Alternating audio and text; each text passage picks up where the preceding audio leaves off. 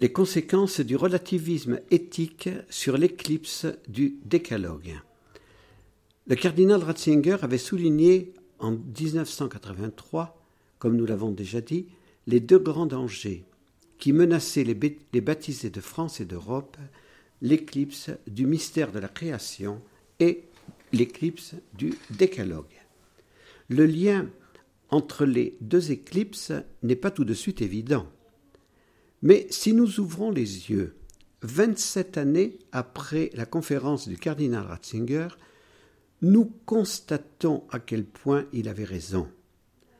Le baptisé qui ignore le mystère de la création ne comprend pas le contenu des trois premiers commandements. À quoi bon rendre un culte public à Dieu? Le nom de Dieu est-il si saint que cela?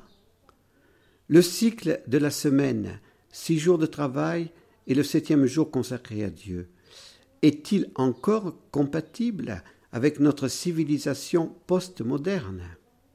Que signifie le jour du Seigneur? Que signifie enfin la religion tout court? Si Dieu n'est pas le créateur de l'homme et de la femme, s'il n'a pas donné les lois du mariage, à quoi bon la charte de la famille que Jean-Paul II voulait imposer à l'humanité?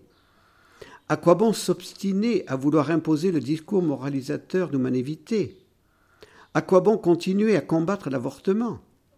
La vie humaine n'aurait-elle pas été sacralisée d'une manière excessive par l'Église? L'Église n'aurait-elle pas culpabilisé pendant des siècles des hommes et des femmes sur la question de la sexualité? L'adultère serait-il serait si grave que cela? Les relations homosexuelles seraient-elles antinaturelles? L'homme ne pourrait-il pas trouver son équilibre et son vrai bonheur en se libérant de tous les tabous et en assouvissant tous ses désirs? Le cardinal Ratzinger a parlé en prophète. Aujourd'hui, il crie dans le désert, mais puisse son cri ne pas nous laisser indifférents. Il y va de l'avenir de l'Europe et de la France. Dieu créateur doit être à nouveau reconnu et adoré par tous les hommes. Il n'existe pas deux solutions à la crise de l'Europe et du mondialisme actuel. Il n'en existe qu'une, le retour de Dieu dans le cœur de l'homme et dans les institutions humaines. Les droits de l'homme seront bafoués tant que les droits de Dieu ne seront pas reconnus. J'ai rappelé à plusieurs reprises avant la marche pour la vie à Paris, le 17 janvier 2010, ces derniers mots de Jean-Paul II. Levez-vous, allons. Ces mots étaient adressés d'abord aux évêques, mais aussi à chacun de nous. Ce grand pape nous demandait d'exercer le courage pour ne pas céder devant les dictatures. Benoît XVI aujourd'hui exerce ce courage. Il a démasqué les dictatures actuelles les dictatures du relativisme qui adoptent pour la plupart l'idéologie de Nietzsche. Nous avons tué Dieu. Ces dictatures voudraient libérer les hommes et les femmes du soi-disant carcan de la loi naturelle que l'Église continue à vouloir imposer. Comprendrons-nous enfin le danger que court notre civilisation européenne? Relèverons-nous le défi de la nouvelle évangélisation avec Benoît XVI nous lèverons-nous enfin pour annoncer ces, ces, vérités fondamentales pour le salut des hommes? Les paroles du cardinal Ratzinger sont toujours hélas d'actualité. Les critères de sa morale, l'homme ne les cherche plus dans un discours sur la création ou le créateur qui lui sont devenus inconnus. La création n'a plus pour lui de résonance morale, elle ne lui parle que le langage mathématique, de son utilité technique, à moins qu'elle ne proteste contre les violences qu'il lui fait subir.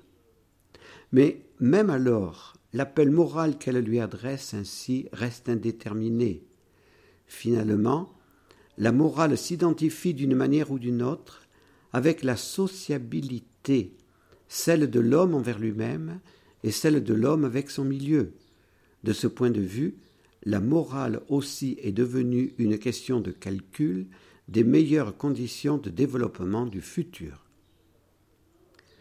Le scientifique ne peut pas faire n'importe quoi. Voilà ce que Benoît XVI veut nous faire comprendre.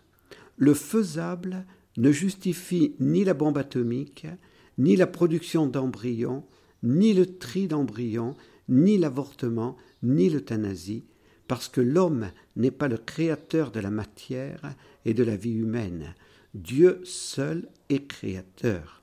L'homme n'existerait pas s'il n'avait pas été créé par amour et sagesse, par notre Dieu. Ne pas avoir peur d'aller à contre-courant, mais d'être fidèle à la révélation. Il n'est pas à la mode d'enseigner, avec la genèse et la tradition de l'Église, le monogénisme et le péché originel. Mais peu importe la mode, nous devons être fidèles.